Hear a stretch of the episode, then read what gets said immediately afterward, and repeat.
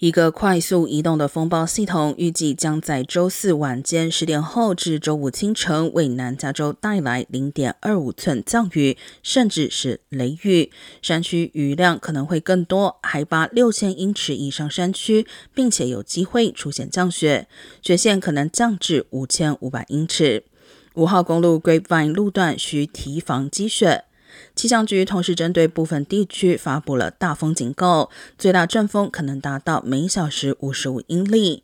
降雨过后，周五天气将保持凉爽，但随着大量暖空气接近，周末天气将快速回温。周日以及周一可能出现九十度以上高温。